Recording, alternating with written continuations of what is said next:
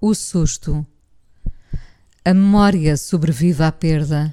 É nisso que hoje penso para me focar num objetivo maior.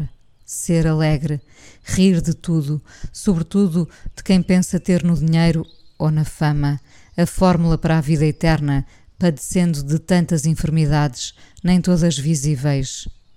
Há dois meses que, sem querer, dei uma volta à vida. Um luto prolongado atirou-me para um sobressalto de saúde. Poucos dias antes, na terapia, a psicóloga tinha-me avisado. Chegou a altura de se despedir da sua mãe. E eu desabei. Percebi que havia ainda um espaço do meu tamanho onde cabia não só a minha dor, como a do mundo. Saí atordoada do consultório e regressei a casa. Dias depois, comecei a sentir-me mal e desde esse momento que nunca mais chorei. Foi como se uma ordem interna, pouco racionalizada, se tivesse organizado para me comandar. Despedi-me da minha mãe, lembrando-a todos os dias, agora com mais bonomia do que dor e um orgulho desmedido. O susto inicial serviu para perceber que a dor mal processada, mal passada e, sobretudo, prolongada, pode de facto deixar-nos doentes.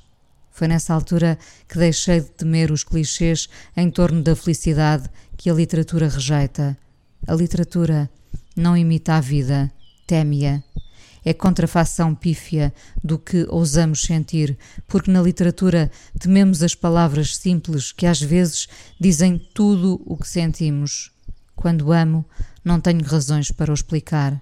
Quando choro, não procuro a complexidade, mas apenas a libertação, a literatura que se dane. Quando ficamos doentes, não há compêndios que nos elucidem.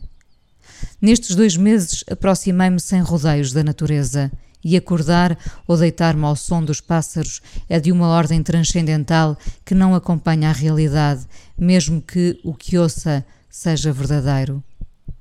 Percorro vezes sem conta o jardim que antes visitava com a minha mãe. Faço agora sozinha. Há dias dei esta volta com o meu pai, dias depois com a minha filha. Aproximamo-nos das flores e tentamos adivinhar-lhes o nome, o cheiro, quem as trouxe para ali, por que razão a minha mãe gostava delas. A memória sobrevive à perda. Os pássaros penduram-se nos cabos elétricos e desenham melodias que os humanos gostariam de reproduzir. Cada virtuoso no seu galho. Aprecio ambos, trouxe para o quintal uma coluna pequena de onde Chet Baker canta com voz de roxinol perdido do bando, sem banda. Não estou certa do que digo, mas sei o que ouço. Há limoeiros e girassóis que crescem sem limite. Penso se quero sair daqui e concluo que tenho tudo o que queria. Afinal, o que queremos. Concluo que não é a meia-idade que determina o que somos ou que sonhamos ser. Aquilo que já somos não nos define porque se passamos a vida inteira a querer ser algo que ainda não alcançamos, isso também determina o nosso caráter. Esta pessoa, a que sou agora, uma mulher destituída de ambições, a não ser esta de estar viva e ser amada pelos que estão perto, não quer de facto muito mais. Será terrível dizer isto quando meio mundo se acotovela para ocupar o lugar do outro quando a fama é a nossa fome e o alimento deixou de vir do pensamento para pedir palco? Quem somos se não estamos satisfeitos com o que temos? Não falo da inquietação que nos assiste e que nos leva a procurar respostas que não temos. Falo de algo mais sinuoso que se mistura com a ideia de evoluirmos para se fundir com a ganância. Não foi preciso levar um estremeção para acordar para o que verdadeiramente me importa. Como dizia uma amiga um dia, eu era a única pessoa que ela conhecia que não tinha objetivos na vida. E tinha razão.